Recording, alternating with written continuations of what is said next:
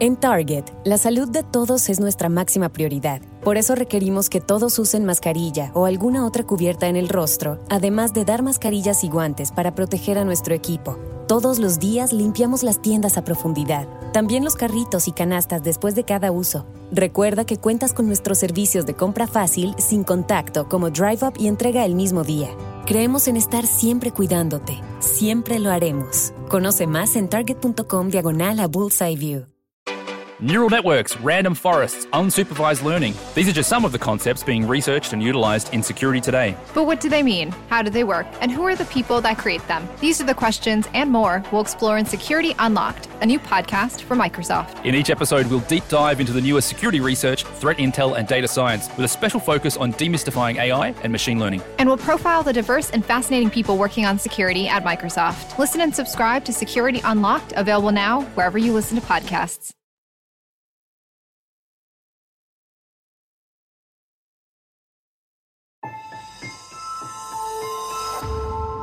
Durante años, se pensó que el Yeti vivía en los Himalayas. ¡Bienvenidos al Himalaya! Hoy, después de una extensiva investigación, sabemos que no es así. El Yeti está en México.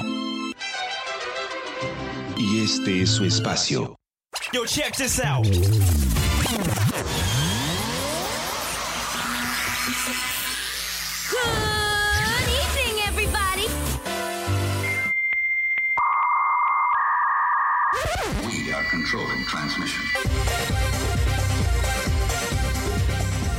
Estás escuchando la nueva temporada de La era del Yeti.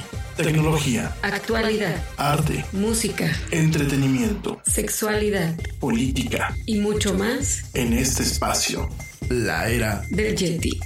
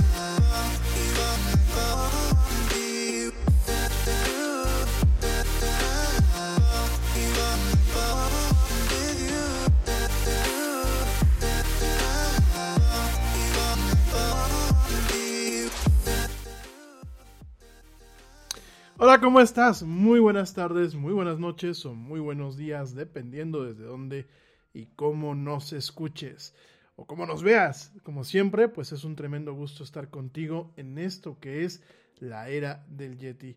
Soy Irami Loaiza y bueno, me da un tremendo gusto estar contigo y darte la más cordial bienvenida a este programa en donde nos encanta hablar de mucha tecnología, de mucha actualidad y de muchas otras cosas más. Hoy Hoy justamente jueves 28 de enero de este 2021, pues estamos acompañándote para platicar de mucho entretenimiento el día de hoy. Vamos a estar platicando un poquito acerca de series de televisión, vamos a estar dando algunas recomendaciones acerca de lo que puedes ver este fin de semana, porque pues te recuerdo que pues ahora el, fin de semana comienza desde, desde el jueves realmente, en estos tiempos pues un tanto pandémicos. Y vamos a estar platicando un poquito de eso, vamos a platicar un poquito acerca de la televisión americana, cuál ha sido uno de los legados que le ha dejado al mundo, no lo podemos negar, no solamente es el tema eh, principalmente eh, de las series que se producen, no solamente es el tema principalmente del manejo que se le da a la televisión, sino ha dejado algunas cosas como lo es la sindicación, lo cual vamos a estar platicando, por eso nos llegan muchas veces series de Estados Unidos principalmente en comparación a otros países. Vamos a platicar un poquito acerca de también, bueno, pues qué, eh, qué países han seguido un poquito el modelo norteamericano. Pero sobre todo vamos a estar platicando muchas series, si nos da tiempito, porque vamos a estar ahí un, un ratito nada más. Si nos da tiempito vamos a platicar también un poquito acerca de videojuegos. Si no, lo estaremos platicando la próxima semana. Y algunos de los temas que teníamos planeados para el día de hoy los estamos moviendo para el martes de la próxima semana. Es decir, teníamos ahí pendiente el tema de platicar acerca de Instagram, perdón, de Telegram, de Signal y de WhatsApp. Eh, y de iMessage, porque bueno, pues durante varias veces lo hemos estado omitiendo, a pesar de que es un servicio de mensajería también. Vamos a estar platicando con más calmita el próximo martes estos temas. Hoy es jueves, eh, jueves, jueves de puente, porque aparte el lunes el lunes, eh, pues es día festivo en México. A pesar de eso, bueno, nosotros salimos al aire el próximo lunes. Sin embargo, bueno, pues es puente. Muchos de ustedes no sé si se irán. Yo les recomiendo que no. Les recuerdo que estamos todavía en pandemia. Por favor, quédense en su casa. Y eh, pues muchos de ustedes tendrán más días para descansar. Por eso mismo les digo que pues ya es fin de semana prácticamente. Hay mucho cine, hay muchas cosas que hacer. Quédense en su casa de una forma segura y bueno, vamos a estar platicando de, eh, pues, que hay que ver, que tenemos mucho que ver, no solamente en plataformas como Netflix, sino pues en lo que es la televisión de paga, en plataformas como lo es este NBC eh, Universal Plus. Tenemos, bueno, de, de, todo un poco y vamos a estar platicando de eso y mucho más en esta noche. Hoy, como siempre, pues me da un tremendo gusto que me acompañe mi buen amigo Ernesto Carbó, ya está por acá. ¿Cómo estás, mi querido Ernesto? Hola Yeti, hola a toda la audiencia de la era del Yeti. Gracias por estar aquí nuevamente acompañándonos. Si bien lo dices, el legado de Estados Unidos es innegable, no solamente en el entretenimiento, sino en el deporte y en otros eh, estándares de calidad mencionados, eh, no solamente como lo mencioné, me decía, el deporte, el, el cine, etcétera, etcétera. Y bueno, Yeti, hoy estaremos ahondando en eso y contarles a todos que estamos en Twitch, en YouTube, en Facebook, para que nos sigan y estén junto más cada día trayéndoles la mejor actualidad y las noticias que les interesan a todos. Gracias. Por Mi querido Neto, creo que traemos aquí problemas en la era con del conexión. Yeti. Ah, creo que ya se está restableciendo. No, te seguimos viendo pasmado. A ver, vamos a ver, déjenme ver que nos damos problema. Una disculpa, ya saben que esto es en vivo y cuando estamos transmitiendo en vivo, bueno, pues somos susceptibles de lo que pasa con eh, las conexiones. Déjenme verificar que realmente eh, no sea aquí del lado del control. Si se te está cortando, mi Neto. Sí, si se te está cortando. Eh, yo creo que te. No sé si te vuelves a conectar. Eh, sí, mejor. Ya por aquí me está diciendo que va a cerrar y regresa. Este, vamos, bueno, pues mientras a, a, a seguir con la agenda, en lo que Neto se vuelve a conectar. Esperemos que pues pronto se restablezca este tema de la conexión con él. Eh, sí, definitivamente es un problema en ocasiones el internet, sobre todo en estos momentos, este, donde suele, eh, a ver, déjenme ver, dicen que no aparezco en la tele, mm, no sé, no sé por qué tenemos problemas. Mm, miren, a ver en el monitor, yo veo que estamos bien. Eh, no sé, déjenme ver. Eh, eh, no lo sé. Ernesto está congelado, sí. Bueno, vamos a seguir un, po un poquito ahorita con el programa. Sí traemos algunos problemas de conexión. Creo que sí, definitivamente el neto se nos está pasmando. Pero bueno, vamos a seguir con el programa. Vamos a seguir hablando, digo, porque traemos ahorita el tiempo ya muy cortito. Ahorita esperemos que ya el buen neto se conecte. Y eh, sí, sí traemos aquí algunos problemillas, pero es una disculpa a la gente que nos está escuchando en el, en el podcast. Esto es un poquito el tema de cuando se hacen las cosas en vivo. Acuérdense que este programa lo, grabamos en vivo. Y rápidamente te recuerdo, te recuerdo a ti que nos puedes ver. No solamente nos puedes escuchar en vivo a través de la plataforma Spreaker. Eh, ¿Cómo es esto? La plataforma Spreaker es muy fácil. Entren directamente a nuestras redes sociales, le pican ahí y directamente eh, ya aparece lo que es la página de eh, del audio de, la era del Yeti. Entonces, este pueden entrar ahí directamente. Y eh, eso por un lado, por el lado de Spreaker, solamente audio, pero también nos pueden ver a través de Facebook, nos pueden ver a través de YouTube y nos pueden ver a través de Twitch. Tenemos tres plataformas en donde estamos saliendo ahorita pues al aire. Si en alguna de ellas no nos pueden ver, nos pueden ver en la siguiente plataforma. Eh, por ejemplo, si no nos pueden ver en Facebook, nos pueden ver directamente en YouTube o nos pueden ver directamente en, eh, Twitch. Son, tenemos tres salidas. Además de, bueno, el audio directamente a través de... Eh, a través directamente de, de, cómo se llama de Spreaker para que no, no se desconecten de las alternativas donde salimos del, del, con el Yeti. Y en diferido nos pueden también nos pueden también bien perdón nos pueden tam, también escuchar nos pueden también escuchar a través de Spreaker a través de Spotify a través de iHeartRadio a través de Deezer a través de Stitcher a través de Castbox de Pocket Cast de Podcast Addict y de las diversas plataformas en donde pues este programa se transmite, incluyendo aquellos, eh, las aplicaciones nativas. Ya regresó mi querido Ernesto.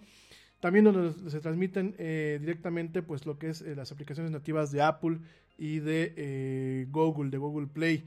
Entonces, bueno, para que ustedes, si no alcanzan a ver el programa en vivo, pues lo puedan ver y escuchar en diferido, ¿no? Sobre todo en Spotify, en Spotify les agradecemos mucho la que la gente que nos ha estado reproduciendo yo creo que eh, pues cuando va al trabajo, cuando está eh, conduciendo, cuando sale a correr, por ahí alguien me dijo que el otro día que salió a caminar, pues venía escuchando el programa. También sé de buena fuente que bueno, nos escuchan hasta en los barcos, en la, en la, Marina Mercante, por ahí nos escuchan. De verdad, muchísimas gracias. Y rápidamente, antes de, pues, de seguirnos con todo lo que son los temas, quiero mandar saludos a los países en los que nos escuchan. Eh, directamente, bueno, pues saludos a la gente que nos escucha en México, en Estados Unidos, en España, en Venezuela, en Argentina, en Colombia, en Canadá, en Perú, en Uruguay, en Costa Rica, en Puerto Rico, en Holanda, en Alemania, en Reino Unido, en Rusia, en Italia, en Suecia, Suiza, Finlandia, Guatemala, El Salvador y por supuesto la India. Mil, mil gracias a todos ustedes que nos ven, que nos escuchan, que nos reciben, que nos regalan su tiempo y que nos permiten pues estar platicando con ustedes. Oye, mi nieto, pues antes de, de seguirnos con todo, por ahí hiciste una pequeña cápsula pues, para, abrir, para abrir boca, para abrir boca en este programa del área del Yeti, con los temas que vamos a tratar el día de hoy. Y pues no le voy a decir a la gente de qué se trata, las les voy a poner para que ustedes la vean y sobre eso, bueno, pues vamos parte de la plática y parte de las recomendaciones para este fin de semana en esta edición del área del Yeti. Vamos a poner la cápsula como dicen, digo, aquí no tenemos videotape, pero ahí va el video. En el Departamento de Justicia Penal, los delitos sexuales son considerados especialmente perversos. En la ciudad de Nueva York, los agentes que investigan estos terribles delitos forman parte de un escuadrón de élite llamado Unidad de Víctimas Especiales. Estamos hablando de Dick Wolf, productor y guionista, nacido un 20 de diciembre de 1946 en la ciudad de Nueva York, con 74 años, ganador de galardones como un Emmy Award de Primetime, además de tener en sus laureles a la Ley y el Orden Unidad de Víctimas Especiales con 21 años ininterrumpidos en la televisión. A todas las unidades que se encuentran en ¿Crímenes sexuales? Olivia Benson. Elliot Stabler. Frank Bremer, 27. Latinoamérica por Universal TV. NBC, la única productora que creyó en él, tras el rechace de Fox, ABC, además de la CBC.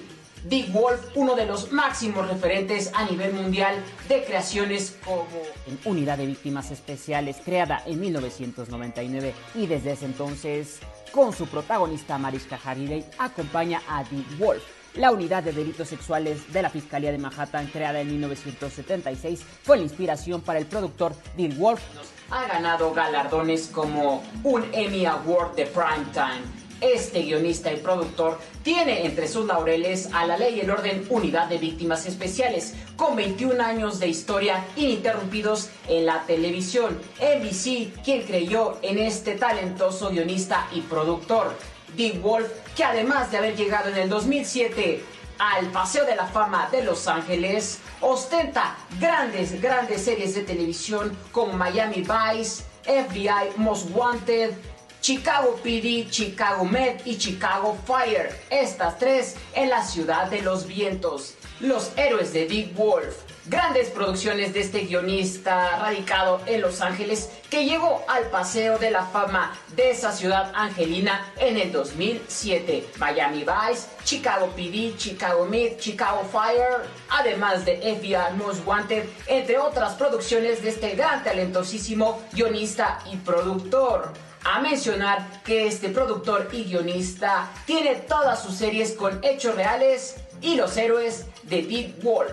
Esto y más estarás viéndolo en la era del Yeti. Conéctate, suscríbete y comparte en la era del Yeti. No te desconectes de la era del Yeti de lunes a jueves 7 pm hora de la Ciudad de México por Facebook, por Twitch, por Spotify, además de nuestro canal de YouTube, La Era del Yeti. No te desconectes de este programa de temas relacionados a lo que te apasiona, no solamente la tecnología, temas de conversación, series de televisión, noticias fidedignas y deportes. Somos la era del Yeti. Síguenos en todas nuestras plataformas, no te quedes atrás y comparte con todos tus amigos y familiares. Soy Ernesto Carbó y continúa en la era del Yeti.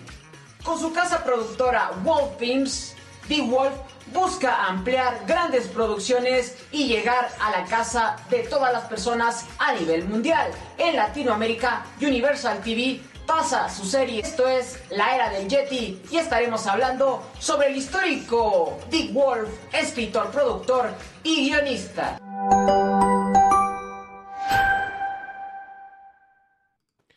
Bueno, pues prácticamente es lo que vamos a estar platicando el día de hoy. Creo que tuvimos un par de problemillas con, el, con la secuencia del video.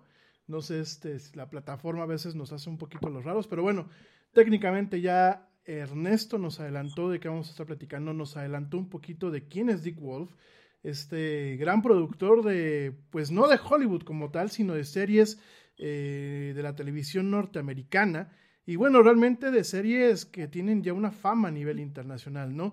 Eh, el tema más claro, bueno, pues eh, Miami Vice, que Miami Vice pues fue un, un ícono de los ochentas, de hecho marcó un antes y un después, inclusive en la forma en la que se vestían los personajes, y además creó la forma del, del, del, policía guapo, ¿no? Porque hay que reconocer que, que el tema policíaco, mi querido Ernesto, y, no me, y así que no me lo dejarás mentir, realmente el tema policíaco como tal, en la realidad, pues hay de todo y de todo un poco, pero creo que en Estados Unidos y aquí en México, pues no es el policía guapo, no es, no son los detectives atractivos, ¿no? Creo que en este sentido Dick Wolf lo ha romantizado un poco. No sé tú qué opinas. Los Simpsons los, los Simpson nos muestran un lado distinto del policía y Dick Wolf lo hizo ver más decente en el sentido físico porque a algunos les parece un poco improbable. En un, por un lado, el que está muy dotado y por el otro lado, el que come rosquillas en ese momento.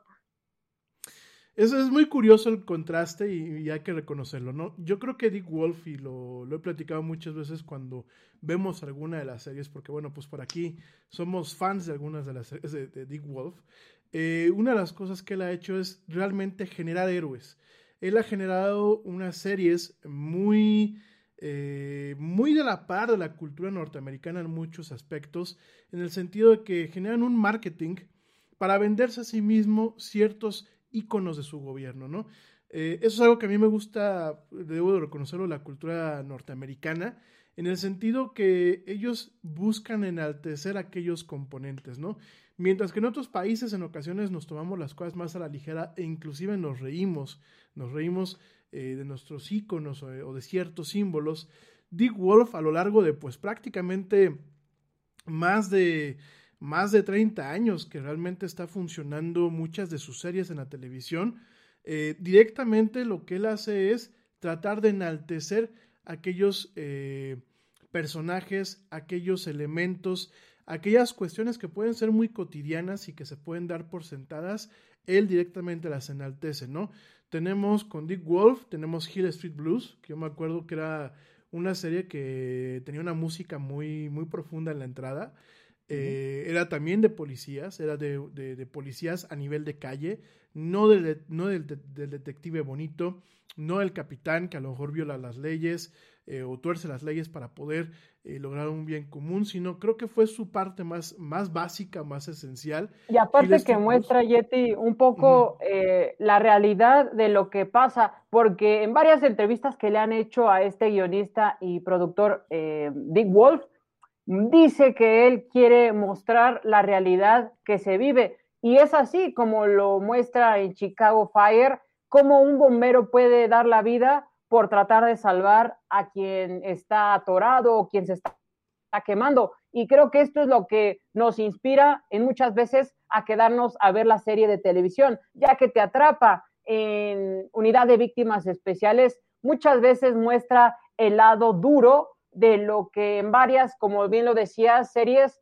no muestran. Y es, en este caso, este guionista sí lo, sí lo da, porque te hace ver lo que no solamente en Estados Unidos pasa, sino lo representa porque está hecho ahí, pero lo que pasa en todas partes del mundo, que el policía tiene que arriesgar la vida o que pasa alguna situación con el que trata de ir por la línea derecha, o sea, el entorno de una vida del héroe. En este caso, los policías nos muestra su vida cotidiana de un policía, no solamente el que sale. The best in internet and entertainment is here, and it's all powered by Xfinity for one unbelievable value. Introducing breakthrough Wi-Fi speed, now faster than a gig. That's enough to handle every device in the house and then some. And with X1, you get access to live TV and top streaming apps. Upgrade today with Xfinity. Check out our internet and TV offers. And now through March 15th, ask how to get a free upgrade to gig speed for a year. Now 20% faster. Go online, call 1-800-XFINITY or visit a store today. Restrictions apply. Actual speeds vary and not guaranteed.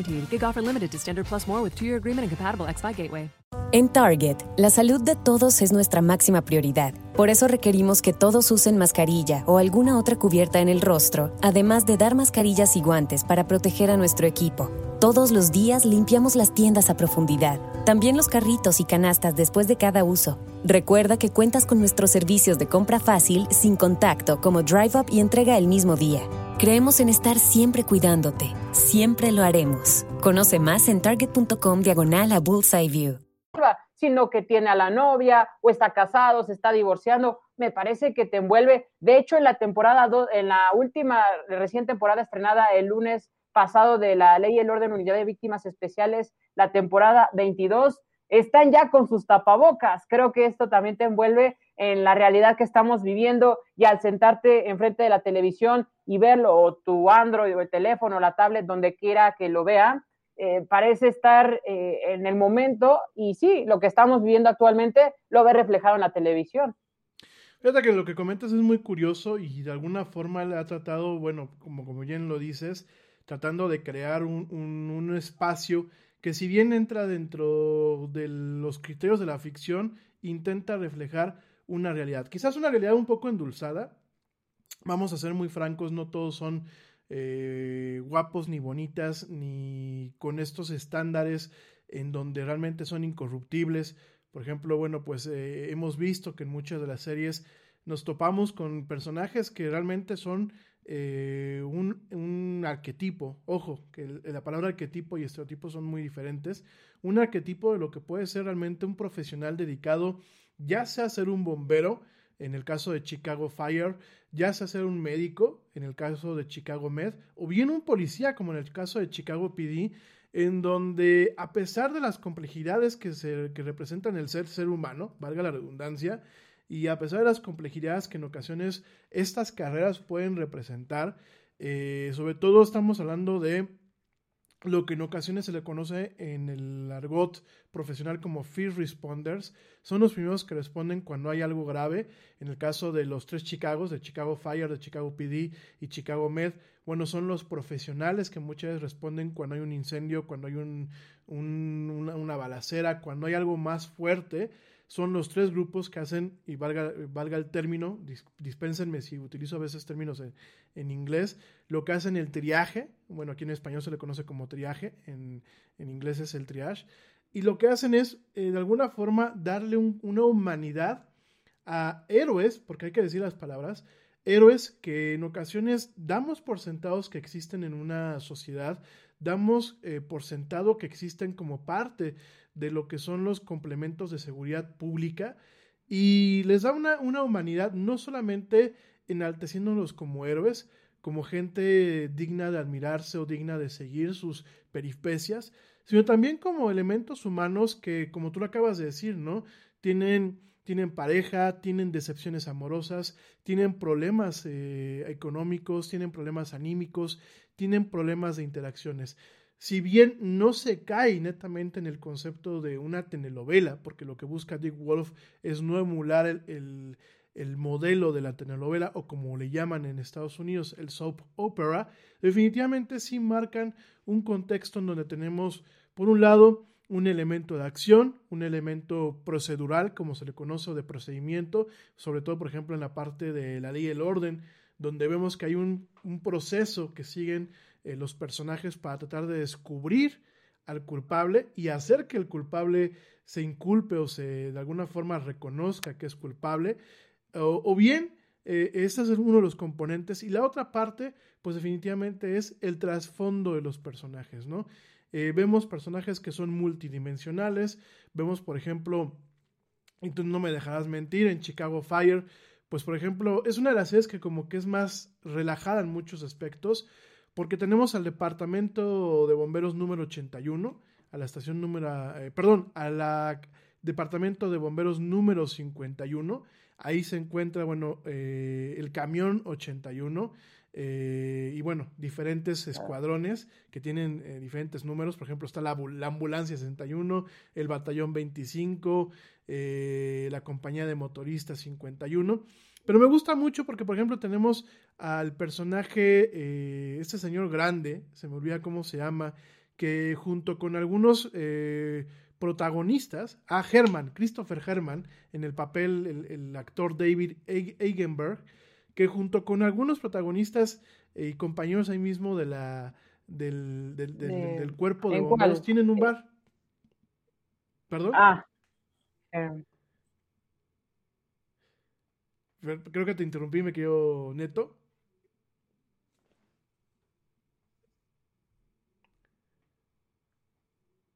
Mm, ¿Sigues por ahí? Creo que ya se nos pasmó. Mm,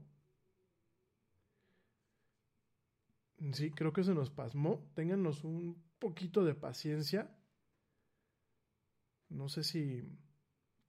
Bueno, sigues por aquí, vean, mi querido Neto. Espero que ahorita te, te conectes, reconectes. Sí, se volvió a cortar, ya me está por aquí avisando. Bueno, les estaba platicando que esa es la parte relajada de la serie, o, o bueno, una de las partes relajadas de lo que es la serie.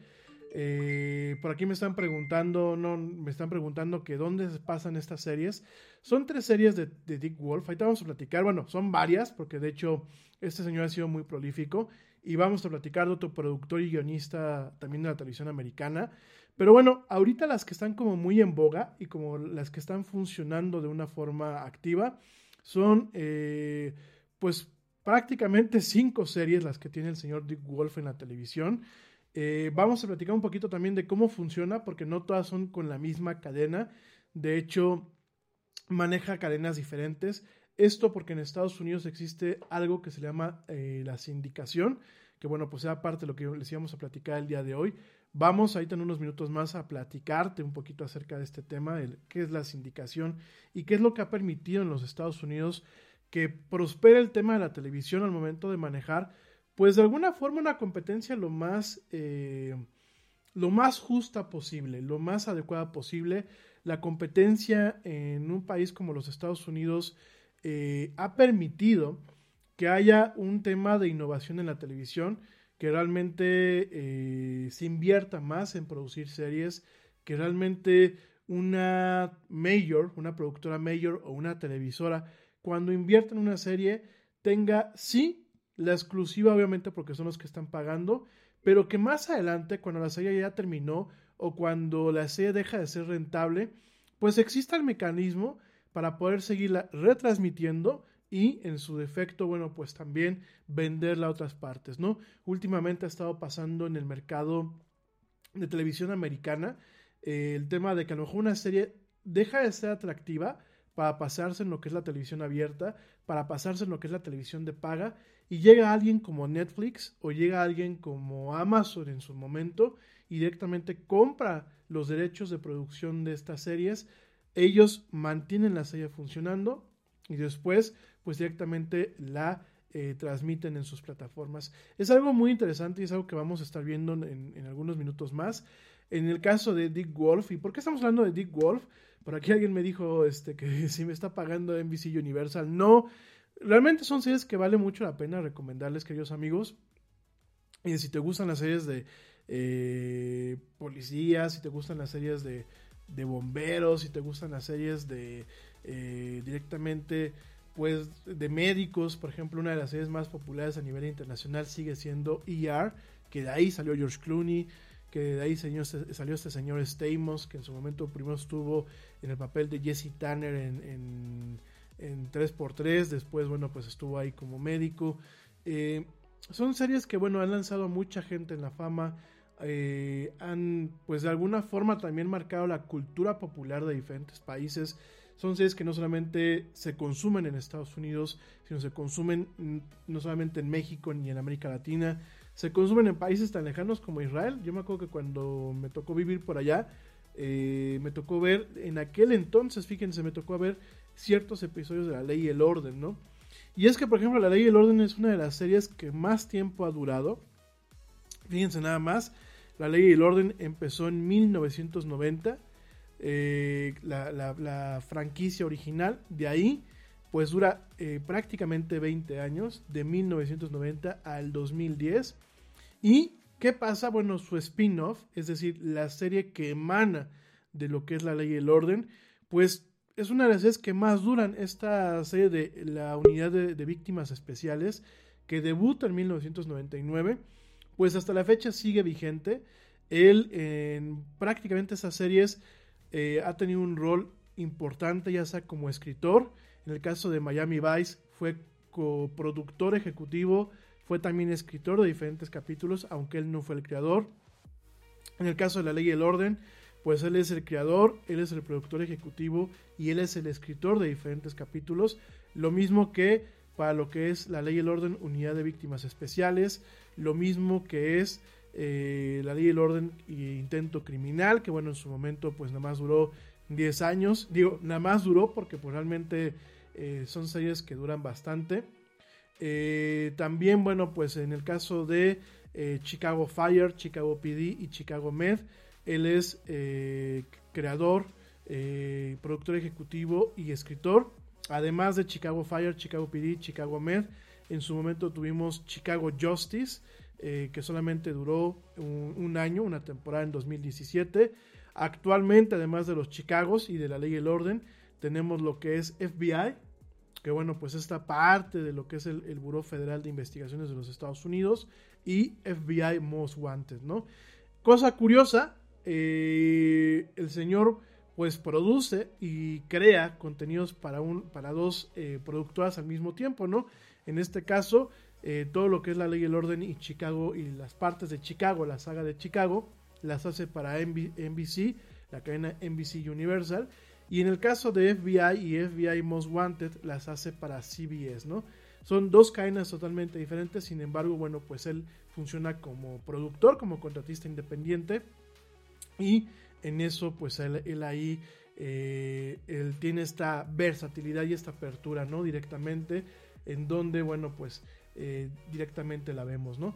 Por aquí, bueno, pues ya nos están comentando. Eh, gracias a Susy Flores que por aquí está conectada. También a la mamá del Yeti que por ahí también anda conectada.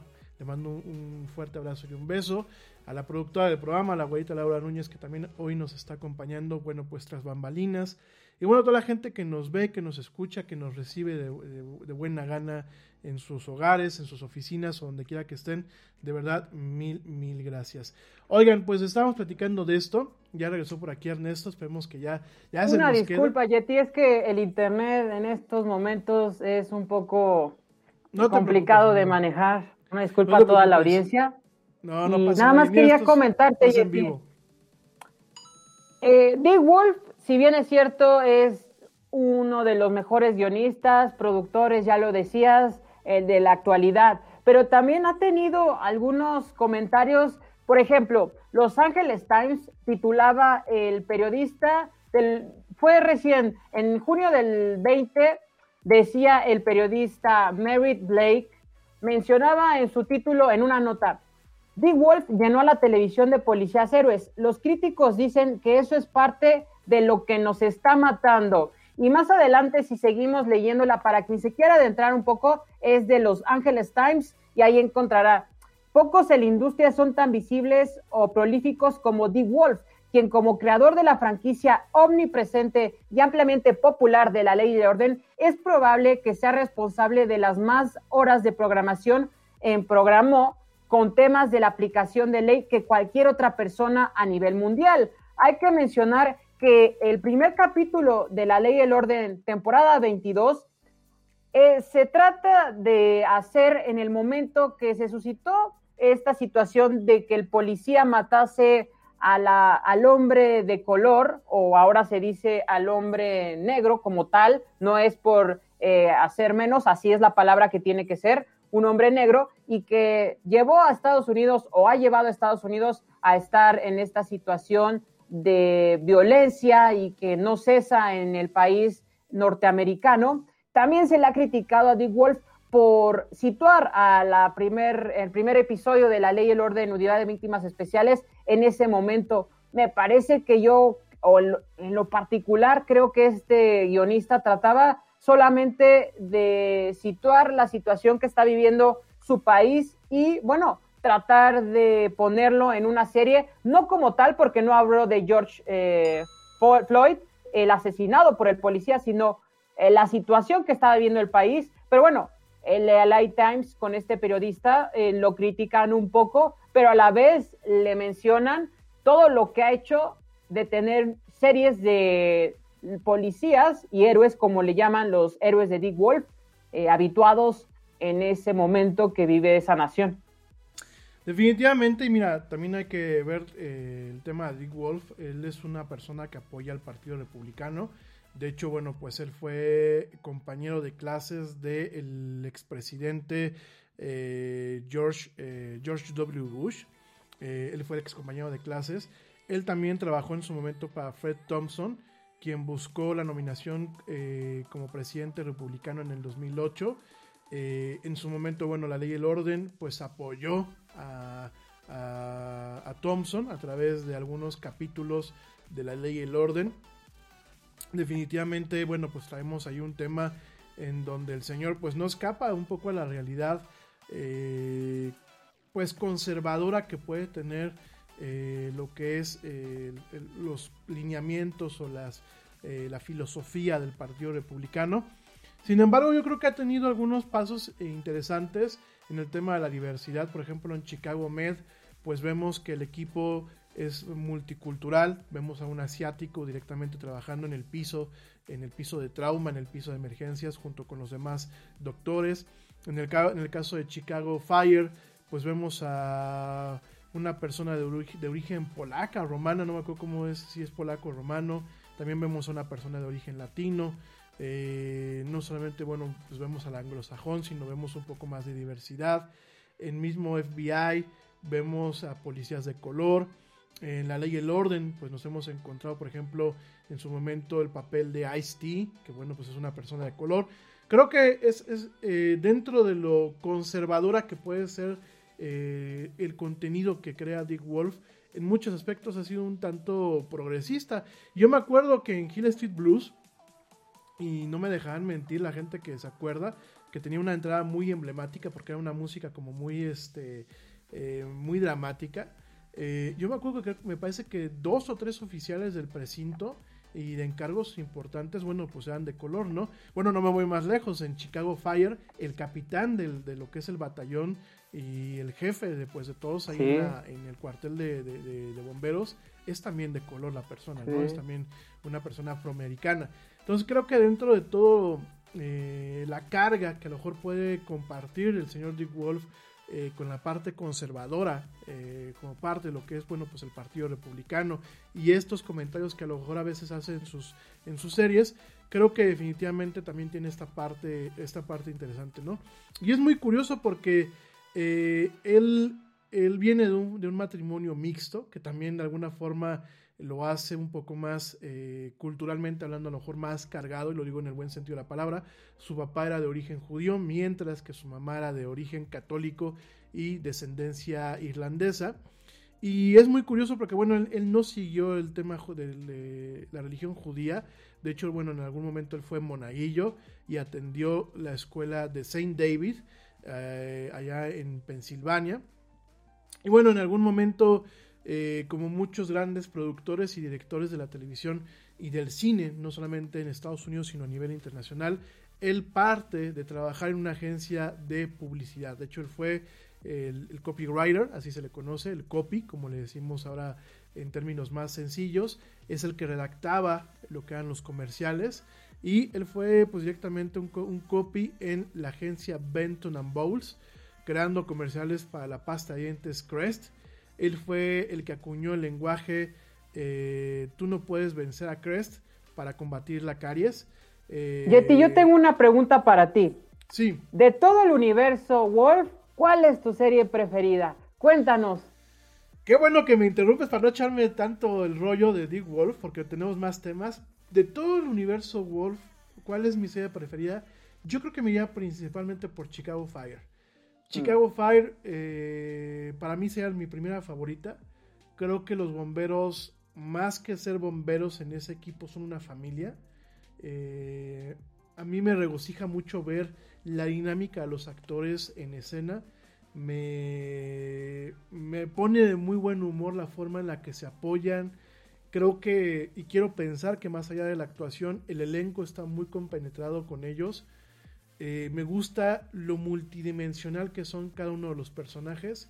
Realmente no vemos un personaje de la televisión clásica. Vemos personajes muy definidos, pero creo que eh, son personajes con que a pesar del, de la brecha cultural quizás, de que bueno, pues no somos norteamericanos, sobre todo los países latinos, eh, son personajes con los que en algún momento te puedes identificar. Además tengo que reconocer que es uno de los... una de las series, bueno, realmente las series de Dick Wolf aquí en México me parece que están muy bien dobladas, las dobla eh, The Dubbing House, que bueno, pues es una casa de doblaje muy importante aquí en México y en América Latina. Eh, el talento de los actores de doblaje me parece que son muy buenos y eso le da un, plus a la serie, ¿no? Para mí esa sería mi primera favorita. Después de ahí me iría yo con Chicago PD. Mm. Eh, Chicago PD me gusta mucho el personaje del Capitán Bocht. Eh, es un personaje que definitivamente busca hacer el bien, eh, aunque a veces tenga que... No quiero utilizar mal el término, porque no se trata de ser ni corruptos ni nada, pero a veces tiene que doblar lo que son las leyes. Me parece un personaje que es muy complejo. Eh, quizás también por eso me gusta mucho lo que es este el personaje de este, de este capitán. Sí, además ah.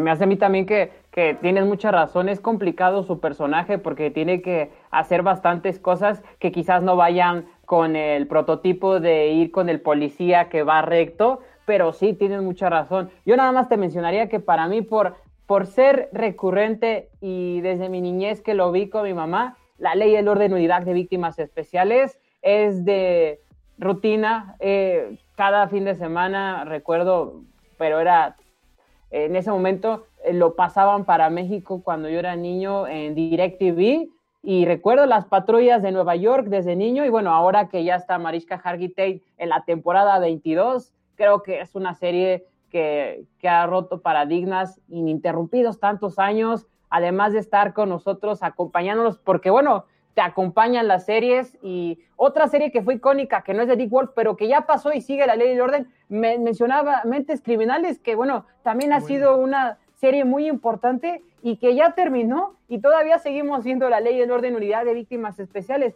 Entonces hay que, hay que resaltar que y en la actualidad, con tanta competencia como Netflix, Amazon, etcétera, podamos encontrar en Universal a la ley y el orden. Me parece que también con la competencia aunado a lo que ya viene siendo una marca, la ley y el orden, unidad de víctimas especiales, porque arrancó siendo la ley y el orden. Pero si hacemos una encuesta, creo que conocen por la ley y orden unidad de víctimas especiales más que por la ley y el orden, porque también hubo la ley y el orden eh, Reino Unido, por ejemplo, pero muy, muy pocos la conocen.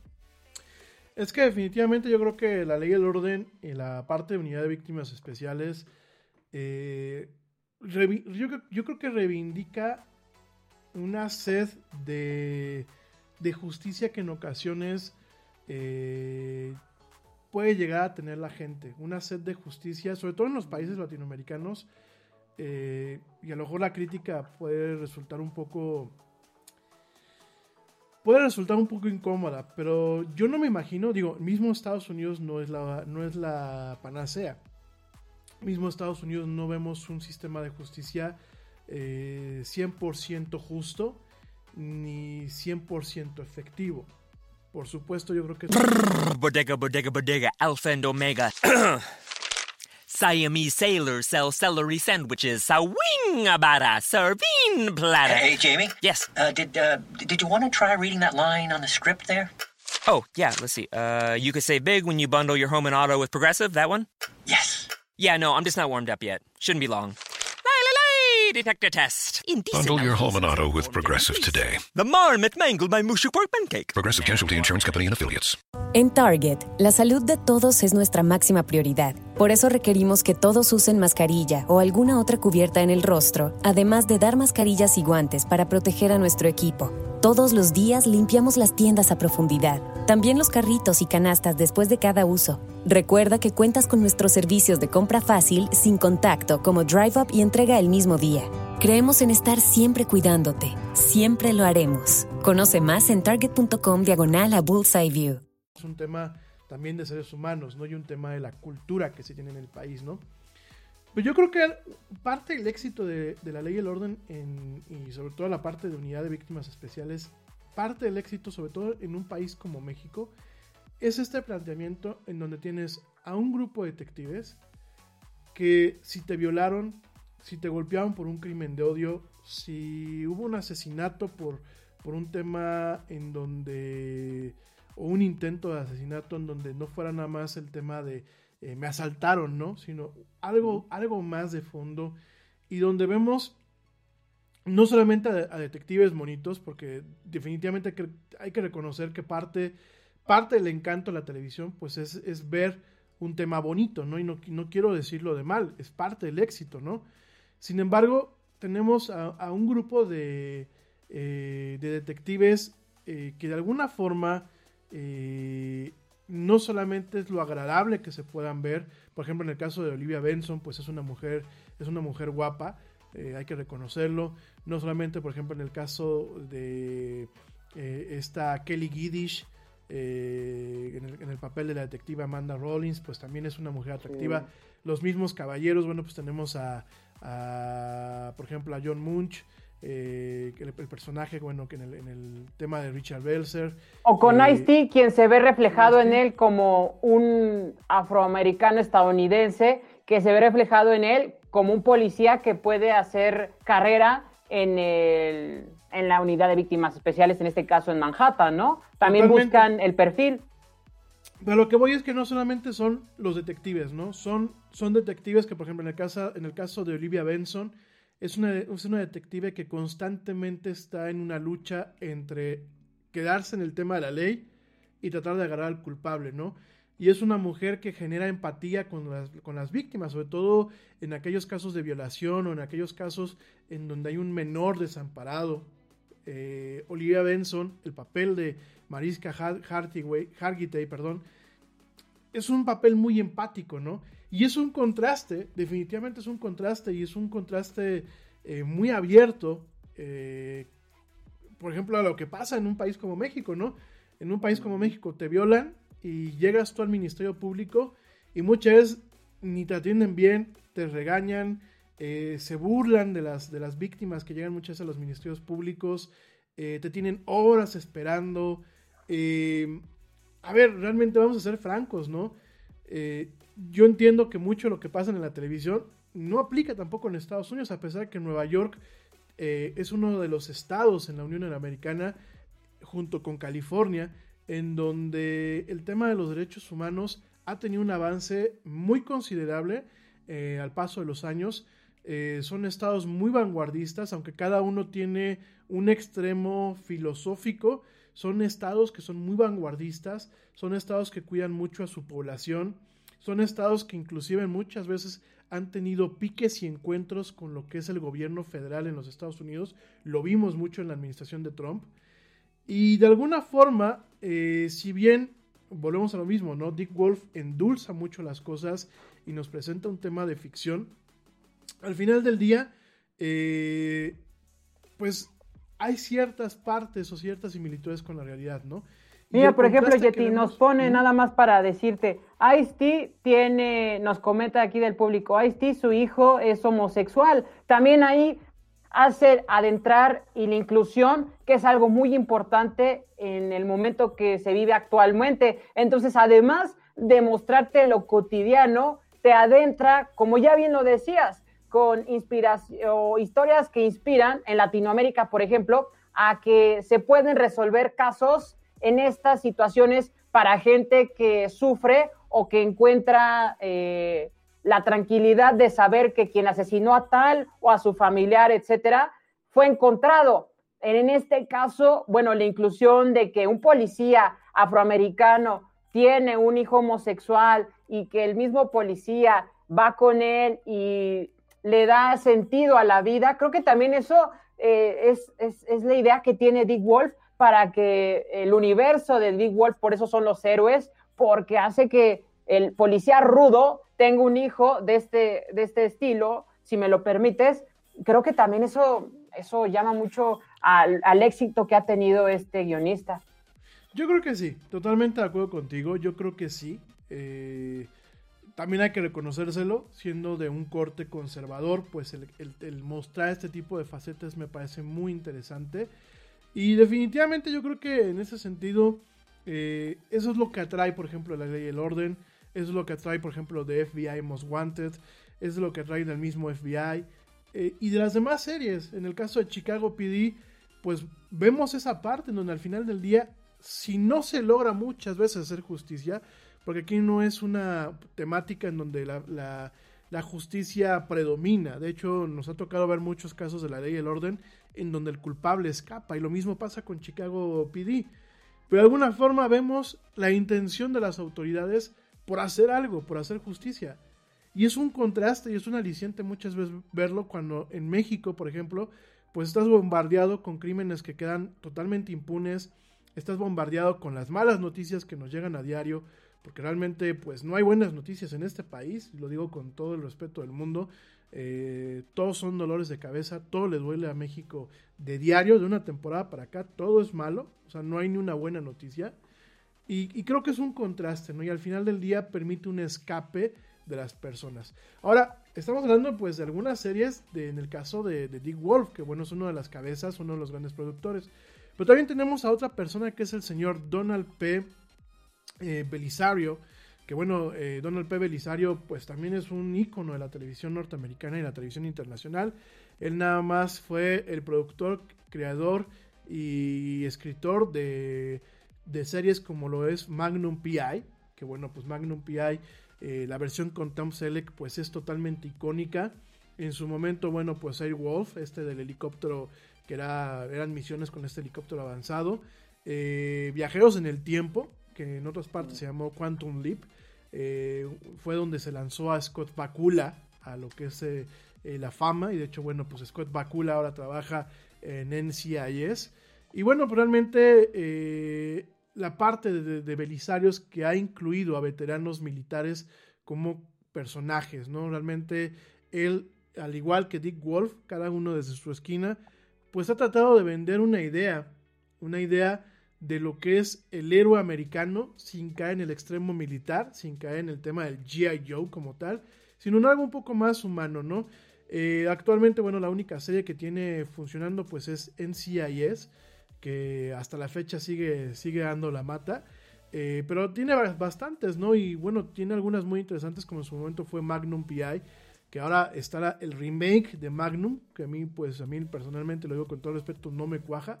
A lo mejor yo crecí viendo a Tom Selleck, así tipo Yeti, todo bigotón, barbón y peludo, y pues uno decía, órale, pues está padre, ¿no? Y pues yo como ya veía que para allá iba, yo decía, pues yo de grande quiero ser como él, ¿no? Aparte un, un playboy, ¿no? de referente. Sí, y con este dejaba dejaba ahora sí que muchachas en cada en cada episodio dejaba alguna enamorada, ¿no? Este último Magnum no me, no me termina de cuajar, ¿no? Pero bueno, son, son tiempos, ¿no?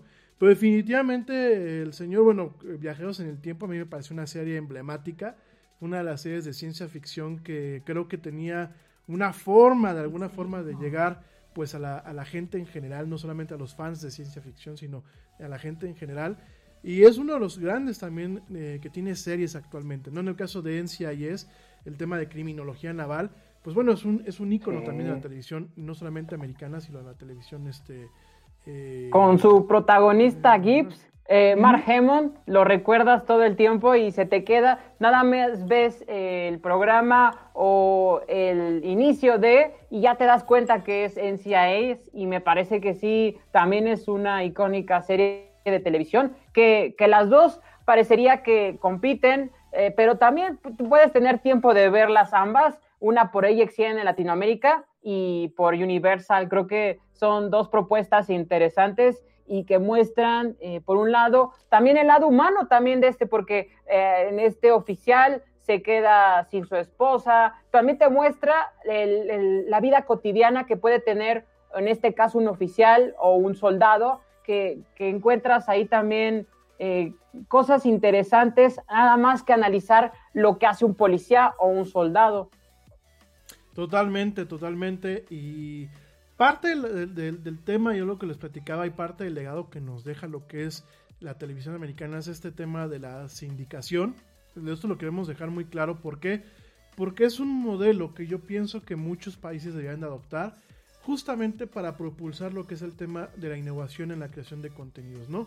Lo que es eh, las indicaciones, yo soy Dick Wolf, bueno, yo soy el Yeti, este programa yo se lo vendo directamente a una cadena. La cadena tiene los derechos exclusivos. Digámoslo así, aprovecha lo que es eh, lo que se conoce como el first run o la primera corrida. Es decir, ellos tienen la prioridad para pasar la primera temporada, la segunda temporada, la tercera temporada.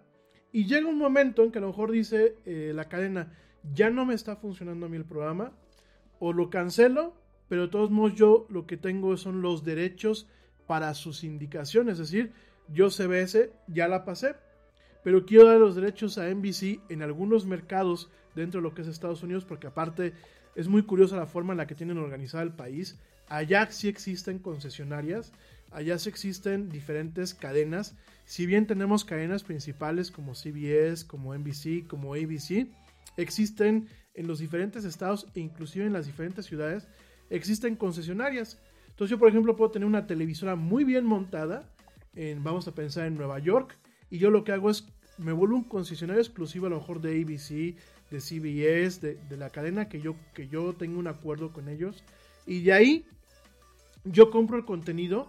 Primeramente tengo una obligación de comprarles los contenidos a ellos, pero a lo mejor en mi, en mi estado hay alguna serie que la pasan en otra cadena. Una serie de la misma producta. Vamos a pensar que NBC Universal pues hizo la ley y el orden, ¿no?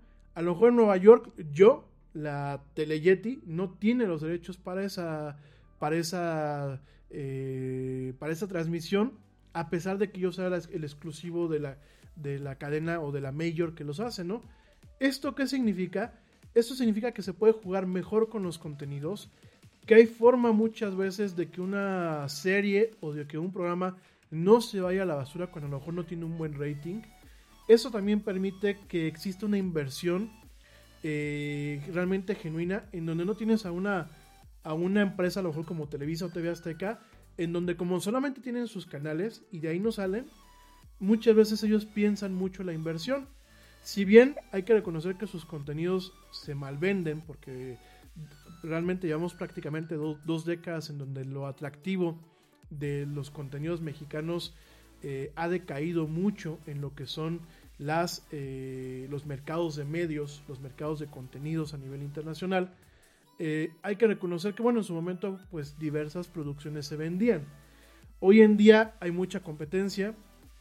Hoy en día. no sé si te parece éxito lo que es Telemundo, con atrás respaldo de NBC y Telemundo, que ahora ya lo puedes ver hasta en Sudamérica con un canal hispano, pero con las espaldas de una cadena como NBC, además también de ser hermana de Sci-Fi o Universal. Me parece que lo que ha hecho Telemundo al mostrarse ya al mundo, compitiendo la Televisa con las televisoras más importantes de habla hispana a nivel mundial, me parece que ha sido un éxito total y que cada vez se come a Televisa, Telemundo, me parece que, es algo que llama la atención, porque también, salvo tu muy importante opinión, también creo yo, en lo personal, que el contenido mexicano cada vez se fija más solamente en producir narcoseries. Y creo que no puede mostrar eso, porque hay, hay talento, hay muchísimos actores. Creo que mostrar nada más narcoseries creo que es, es un desperdicio actoral y, financiero, aunque el público parecería que es lo que pide, me parece que hay mucho, hay mucha de tela de dónde cortar para nada más hacer ese tipo de, filmes. Totalmente, pues mira, el problema de la televisión mexicana, no nos vamos a extender mucho para no, no cansarnos con eso, pero el problema de la televisión mexicana viene en varios frentes. Uno, que no tenemos el tema de la sindicación. En España sí se tiene. Por eso España ha tenido la capacidad de desarrollar series que van más allá de el culebrón, como le llaman ellos, que van más allá de las series buena onda, como en la década de los 90 tuvieron, o de los sitcoms, las comedias, ¿no? Hoy en día encontramos series como La Casa de Papel, ¿no? Mucho de esto se debe a que el modelo español de televisión ha emulado bajo algunas perspectivas lo que es el modelo norteamericano. De hecho es muy similar. Eh, yo creo que esa es una parte de la problemática. La otra parte es que definitivamente, y lo digo con todo el respeto del mundo, eh, la gente que está trabajando ejecutivos en ambas televisoras aquí en México, en Televisa y en TV Azteca, y van a decir, bueno, pues ¿qué, qué sabe a lo mejor un youtuber, un podcaster o lo que sea, ¿no? Pero si tú haces un, un poco de análisis muy frío, son gente que realmente se quedó estancada en la época de la televisión de los 80s, en la época de la televisión inclusive de los 90s, cuando realmente Televisa y TV Azteca no tenían competencia y que realmente la competencia solamente era entre ellos dos. Hoy en día las dos televisoras tienen muchísima competencia por parte de las plataformas de televisión de paga y por parte de las plataformas de, de streaming, ¿no? Y por parte de las redes sociales, hay también que decirlo, ¿no? Si tú no puedes escuchar, por ejemplo, al señor López Dóriga en, en un noticiero principal en, en, la tele, en Televisa, por ejemplo, pues lo puedes ver en Radio Fórmula o definitivamente lo puedes ver a través de YouTube, ¿no? Eh, pero además de todo esto, yo pienso, y, y parte de la problemática y, y de, de, de, tener gente que no sabe, y lo voy a decir con todo el respeto, de tener también extranjeros que no conocen el mercado nacional, porque yo digo, ¿qué fregados hace un colombiano, un cubano o un venezolano? Lo digo con todo el respeto, no por hacerles el feo a mis hermanos eh, sudamericanos, pero ¿qué fregados hacen controlando una, una televisora mexicana en puestos muy ejecutivos? También hay gente de Argentina. Cuando a un mexicano no le dan chamba en las televisoras eh, eh, argentinas, colombianas o chilenas, por una sencilla razón en en la, parte ejecutiva, porque no conocemos el mercado, porque no nacimos ahí. Y también porque los de esos países, Yeti, algo que he visto, no aceptan que los mexicanos, no lo entiendo por qué, estén en sus televisoras, pero el mercado mexicano nosotros, si no lo aceptamos, nos los imponen. Simplemente en los partidos de la selección mexicana ha visto muchos momentos donde narradores argentinos comentan a la selección mexicana. Es algo que yo, yo he notado y me parece muy, eh, no desagradable, la palabra correcta me parecería que podría ser como definir imparcial, habría que ser. ¿Sabes por qué? Porque cómo el mexicano, el mercado mexicano se acepta al habla donde, o a quien sea el, el, el, tipo de hablar, el modismo que puede utilizar cualquier eh, sudamericano o inclusive españoles, porque hay muchos españoles en la televisión mexicana.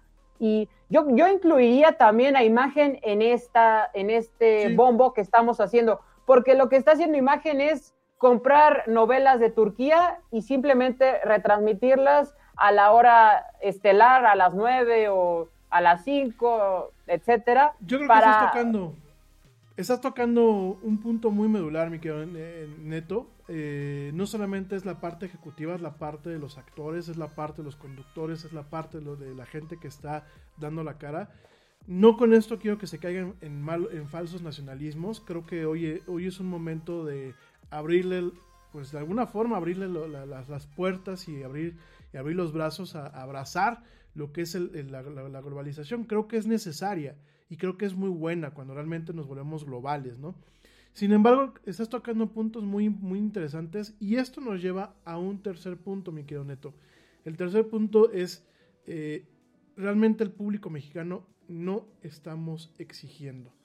Real, realmente llevamos quizás cinco años, eh, esto con el advenimiento y con el crecimiento de lo que son las plataformas de streaming, pero antes no estábamos exigiendo. O sea, y todavía hoy nos topamos, por ejemplo, con contenidos en Amazon, que yo digo, Amazon se volvió como eh, la casa de lo chafa, y lo digo con todo el respeto. ¿Quieres ver una producción chafa mexicana? Si no la encuentras en Blim, la encuentras en Amazon. Porque en ese sentido, bueno, pues Netflix es un poquito más, este, eh, pues un poquito más, más, este, más cuidadoso, ¿no? Con la selección en Amazon encontramos, pues, un poco más de porquerías, ¿no? Entonces, yo creo que, perdón, yo creo que al público mexicano nos está haciendo falta un tema de realmente ser muy críticos, de ser muy exigentes y de realmente empezar a golpetear a las plataformas que tenemos actualmente, en el caso de la televisión abierta. España, ¿qué fue lo que hizo? España, eh, mucho de la, televisión, y bueno, lo platicaremos en otro programa con más detalle, porque es un caso de, a seguir el ejemplo de la televisión española. La televisión española hasta los 80s no era, eh, bueno, durante toda una buena parte de los 80s no había televisión privada. Era la televisión de gobierno y solamente habían dos señales. Lo que era la, la, el canal 1 de, y, y, el canal 2 de lo que era televisión española. No había más. llega Antena 3 y de ahí viene hacia arriba, ¿no? Y Antena 3, ¿qué es lo...? Mira, el público español tenía hambre de ver más cosas. Tenía hambre de ver no solamente lo que importaba a España en su momento, sino tenía ganas de ver de qué realmente era posible el talento español, ¿no? Y tenemos a una persona como Emilio Aragón, que hay que reconocer de dónde viene Emilio Aragón.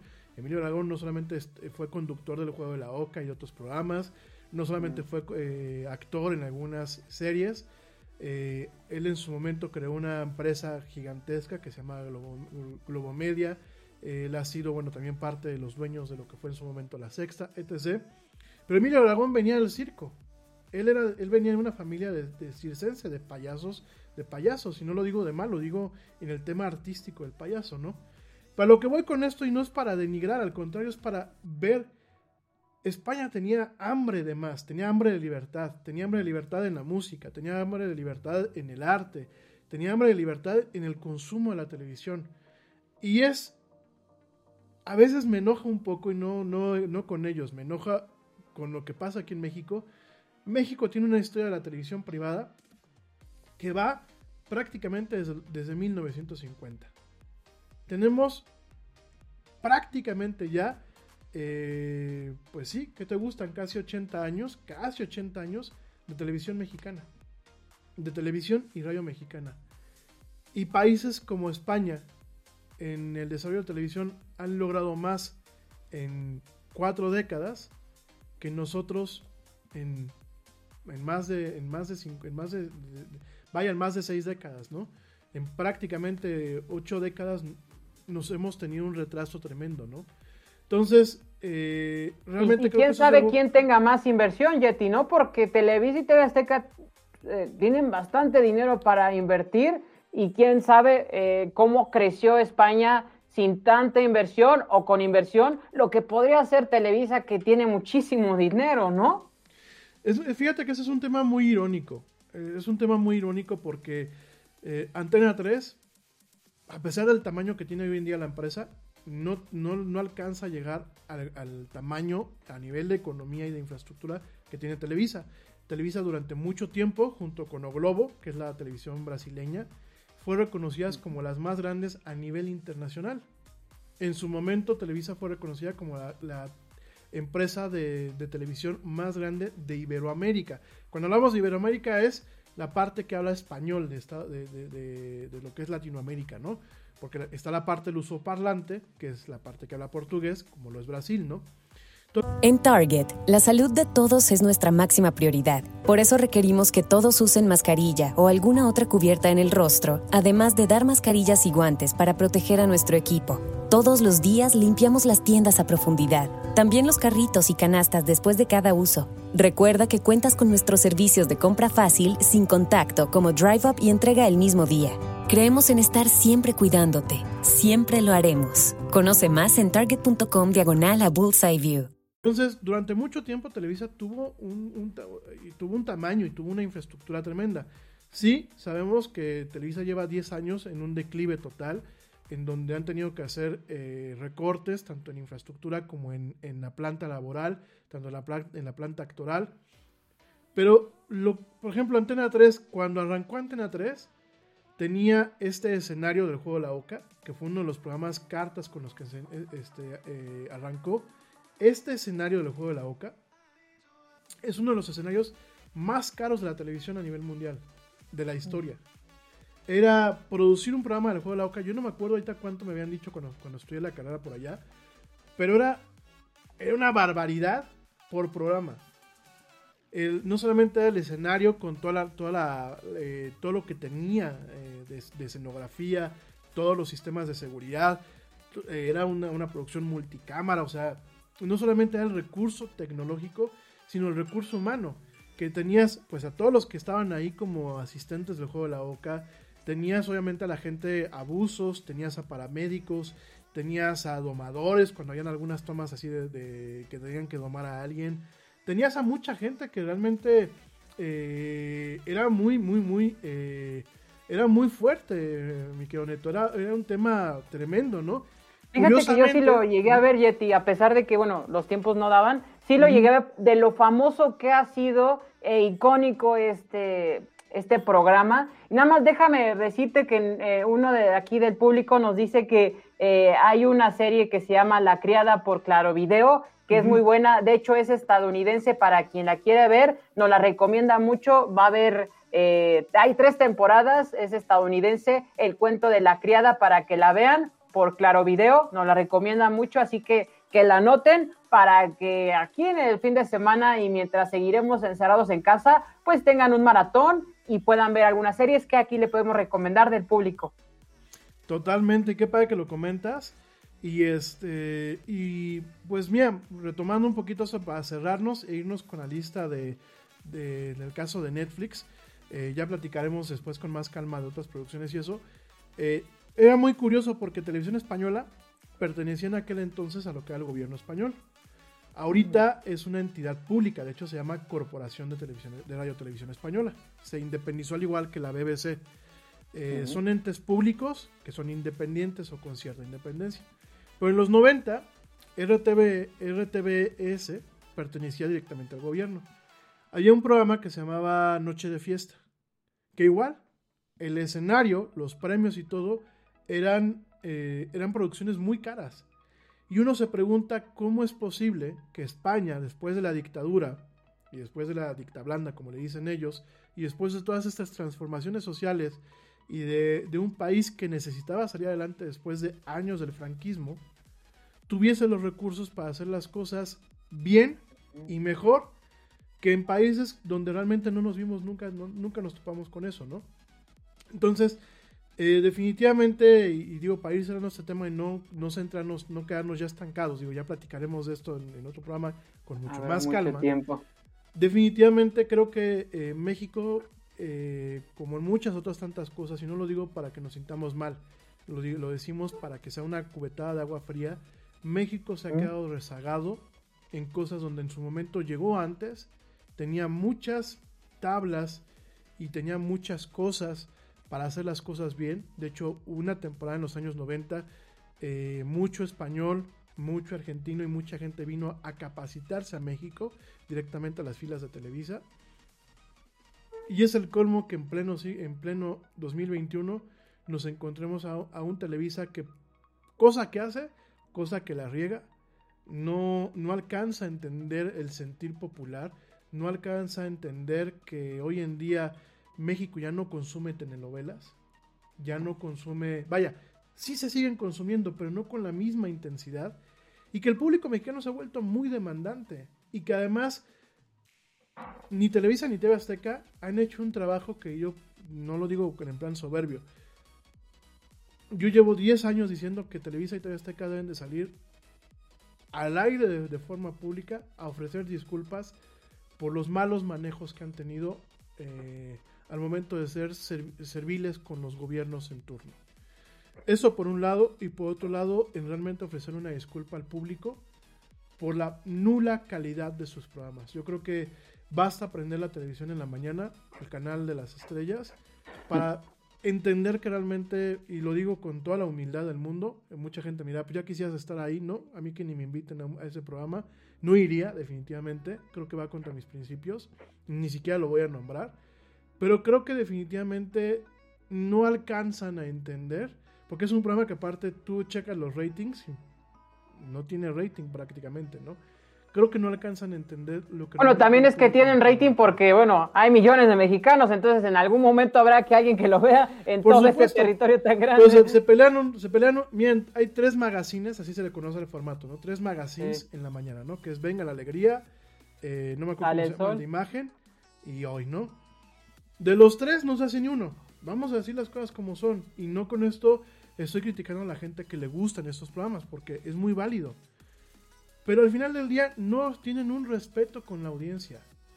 Creo que el hecho de que se hagan haciendo payasadas para arrancar el día y sea payasada tras payasada tras payasada y que se tenga gente que diga estupideces a diestra y siniestra y no existe una, una reprimenda contra esas personas, me parece que es una falta de respeto al público me parece que siguen pensando que el mexicano en general sigue viviendo en techo, con techo de lámina, eh, con, pie de, con, con, piso de cemento y, y, en hamaca y en catre, ¿no?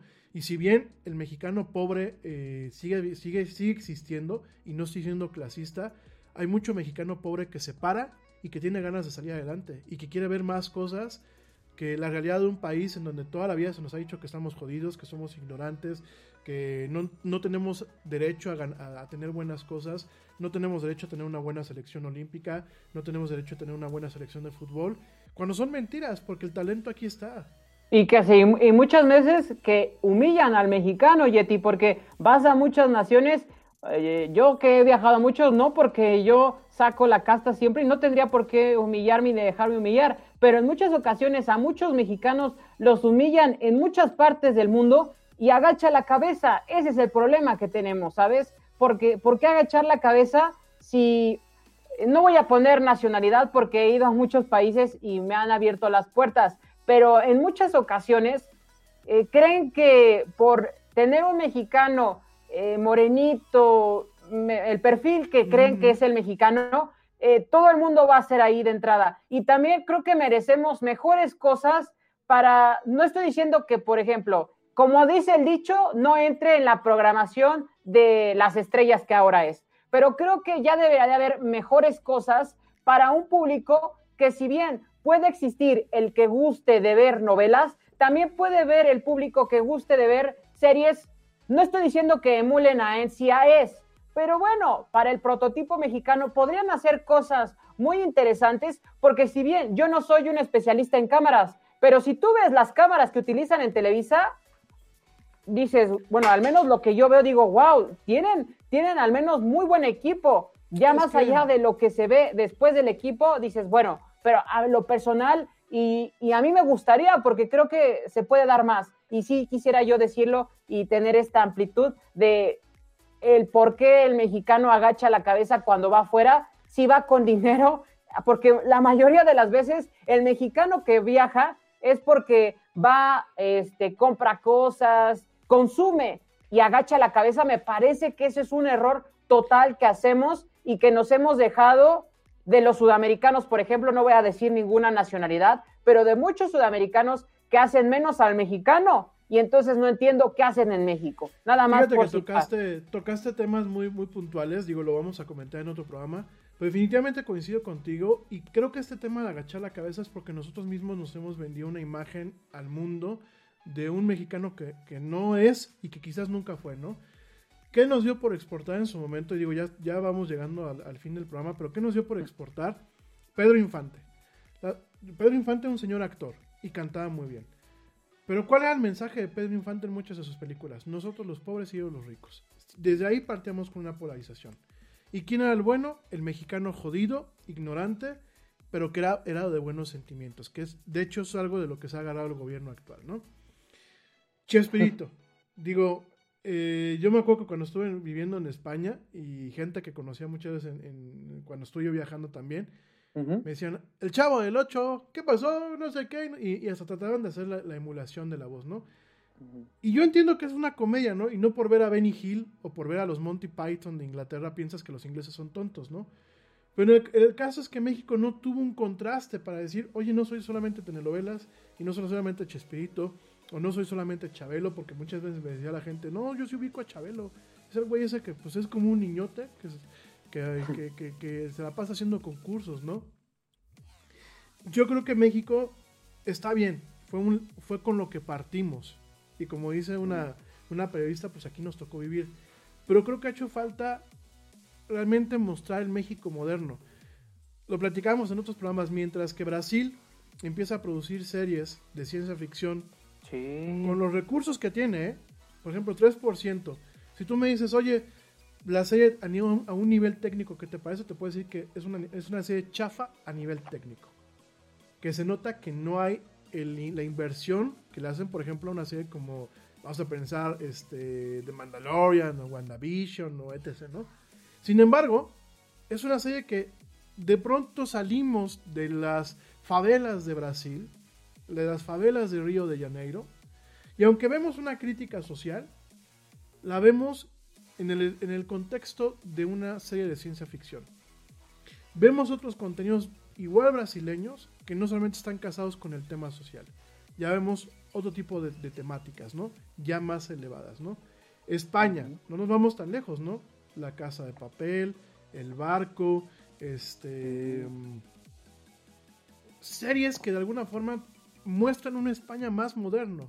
Ya no vemos a la España eh, posfranquista, vemos una España sumamente moderno, con inversiones en las producciones muy, muy eh, cercanas a lo que hacen las inversiones norteamericanas. La de alta mar también muestra cosas interesantes. Sí, totalmente. Eh, con permiso para vivir, que, me- que a pesar de ser una serie de, de- de narcotraficantes, pues es otro el enfoque. Porque no vemos al clásico narco aquí de, "Ay, yo soy muy galán y no sé qué, y Aurelio Casillas y, y emulando, ¿no? Vemos, por ejemplo, al narco, al narco de Galicia, que crea un imperio, pero algo le aporta a su pueblo y además pues era alguien que mantenía un cierto orden. De hecho, quienes van a poner el desorden al final de la serie pues son los mexicanos, ¿no? Tristemente. Entonces yo creo que al final del día y el análisis que se debe de hacer y el análisis que nosotros tenemos que tener, sobre todo si nos damos una, una vuelta a, los, a ciertos contenidos en Netflix y en mismo Amazon Prime y bueno, obviamente la televisión abierta, es que los mexicanos podemos dar más. Hemos tenido grandes creadores, tenemos grandes talentos. eh, ya por aquí nos dice Susy Flores, Permiso para Vivir, buenísima, totalmente. Me parece que es una serie eh, que marca un antes y un después en el, en el- en el tema de las series españolas. Obviamente La Casa de Papel me pareció a mí fabulosa. El barco con todos sus limitantes. Eh, eh, aquí no hay quien viva como comedia me pareció muy muy buena tan así que aquí la emularon con este Vecinos. con vecinos en una mala mala mala imitación. digo el señor eh, Ortiz de Pinedo que es una gran celebridad ya se le acaban las ideas ya mejor que se retire a su casa De hecho, la tercera temporada de. Eh, hay una familia que vive en 12, o ay, recuerdo el nombre. feliz, de 12. una docena.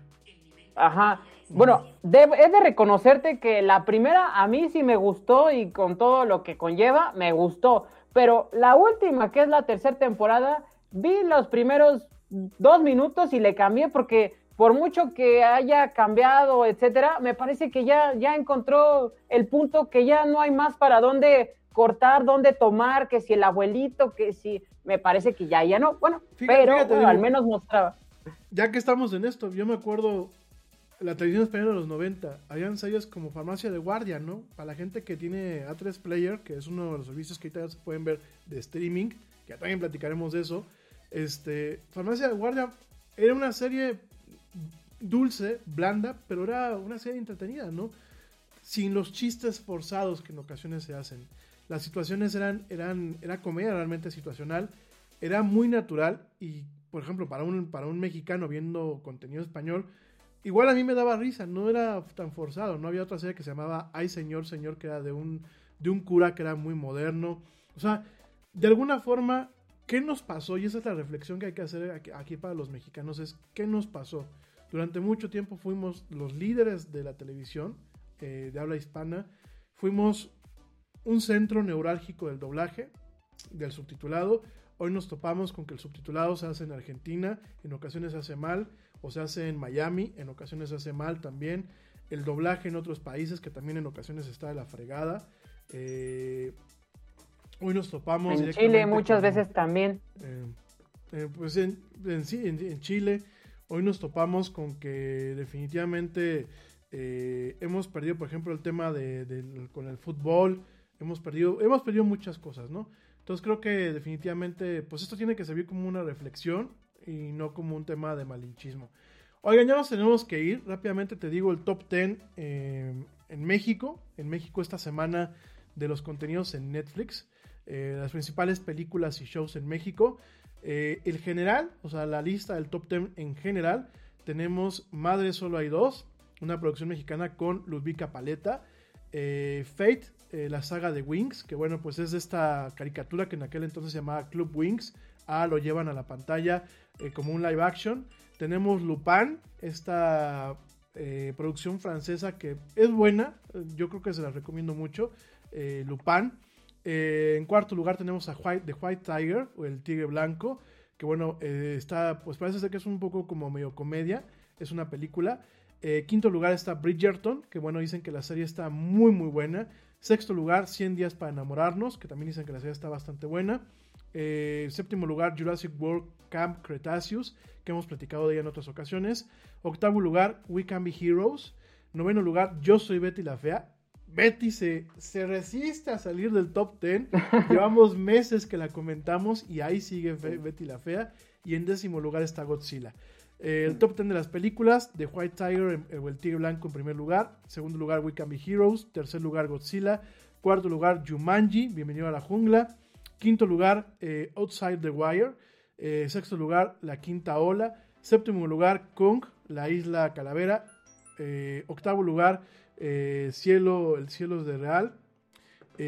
noveno lugar, la película de Bob Esponja. Y décimo lugar, Las aventuras de Shark Boy y Lava Girl. Y en cuanto a series, en primer lugar está Madre Solo hay dos. Segundo lugar está Fate de Wing Saga. Tercer lugar está Lupin. Cuarto lugar está Bridgerton. Quinto lugar, 100 días para enamorarnos. Sexto lugar, Jurassic World Camp Cretaceous. Séptimo lugar, Yo soy Betty la Fea. Y de ahí no se, ha movido, mi gente. Lleva déjenme les digo nada más cuánto, cuánto lleva nada más para que sepamos, nada más para que se den una idea.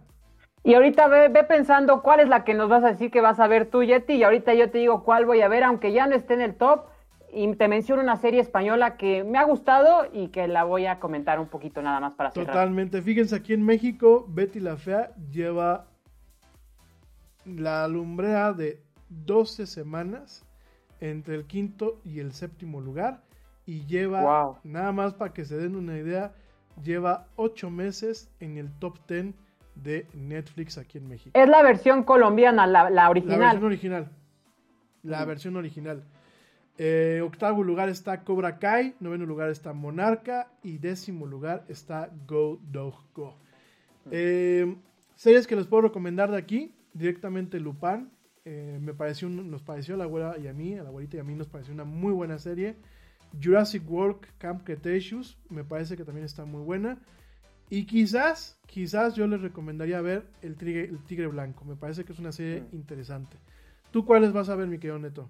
Bueno, yo sigo viendo, no la he terminado, la de Billions, que la recomiendo mucho, me ha encantado. La, el medio de difusión es Showtime, pero bueno, lo, lo, lo, lo pasa Netflix para México y Latinoamérica y el mundo. Eh, yo les recomiendo mucho que la vean. Realmente es una serie muy interesante que habla sobre eh, un rico, pero todo lo que conlleva ser rico en la ciudad de Nueva York, batallas. Véanla, me ha encantado a mí. Y también La Valla, que es una serie española que la hizo Antena 3 y que ya la tiene Netflix. Eh, me parece, es una trama que va donde está haciendo como el apocalipsis y en torno al 2045. Una serie muy interesante, La Valla y Billions. Véanla, las dos siguen en Netflix, pero sí, yo recomiendo mucho, es de mis series preferidas, Billions. Eh, me ha tardado en verla porque la he disfrutado y por los tiempos, pero véanla, me ha gustado mucho Billions. Eh, para que la tomen en cuenta de Showtime. El principal es Damien Willewis, este actor británico de 49 años, que, es muy buen actor y que entre otras eh, películas ha hecho hace una vez en Hollywood o Will, también podrían encontrarlo en Live, pero en Homeland eh, también podrían estar ahí este actor. Es muy buena serie, véanla, recomiendo para que se sienten unas tres horitas o si quieren más, hay quien se desvela toda la noche, ya depende de la persona, véanla, es, es muy buena serie. Bueno, pues ya nos vamos rápidamente. Saludos a, mi cuñada Lupita Núñez y eh, a mis sobrinitos por ahí también. Les mando un, abrazo y un saludo a Ricardo Bravo también, mi, concuño. Saludos a la doctora Lili Sánchez, saludos a mi amigo Manu, que también por ahí nos está escuchando. Saludos también a mi compadre Diego Navarro. Saludos, bueno, pues a mi primo de Garín, que por aquí estuvo conectado, nada más que hoy estuvo muy silencioso. Nada más nos mandó saludos, pero hasta ahí. Y bueno, saludos a toda la gente que nos escuchó y que nos permitió llegar directamente a esta plataforma. Mil gracias. Nosotros ya nos vamos, ya nos tenemos que ir. Espero que tengan un excelente fin de semana todo el mundo. Nos volvemos a escuchar el próximo lunes en punto a las 7 pm en una emisión más de esto que es la Yeti, esto en vivo, en diferido, bueno, nos pueden seguir escuchando a través de las plataformas que les hemos mencionado, además de que, bueno, los videos se quedan en las plataformas en donde nos transmitimos, se quedan en Twitch, se quedan en YouTube y se quedan en Facebook Live. Eh, pórtense mal, cuídense bien, les mandamos un fuerte abrazo a todos. Por favor, quédense en casa. Si ustedes se fijan, seguimos transmitiendo desde casa. No estamos saliendo, no estamos yendo al estudio, no estamos en ninguna otra parte. Aquí estamos. Vamos a seguirnos cuidando. Y por favor, bueno, tengan un excelente fin de semana. Los temas que se nos quedaron en el tintero ya los iremos platicando. Mil gracias, pórtense mal, cuídense bien, nieguenlo todo. Y como dice el tío Yeti, vámonos, ¿por qué? Pues porque nos dieron Gracias, mi Neto, pórtate mal y cuídate bien. Gracias a todos, no olviden compartir para que sigamos creciendo.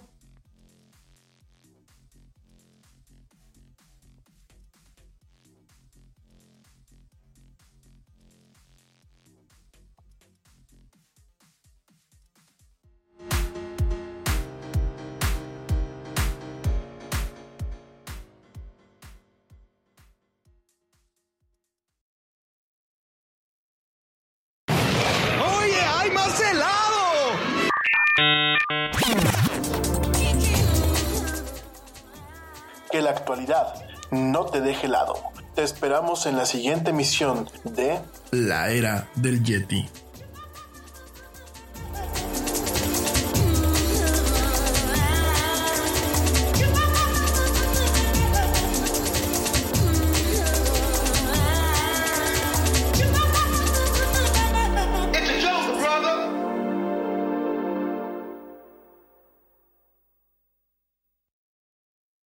Hey, we get it. You don't want to be hearing a progressive commercial right now, so let us tell you something you do want to hear.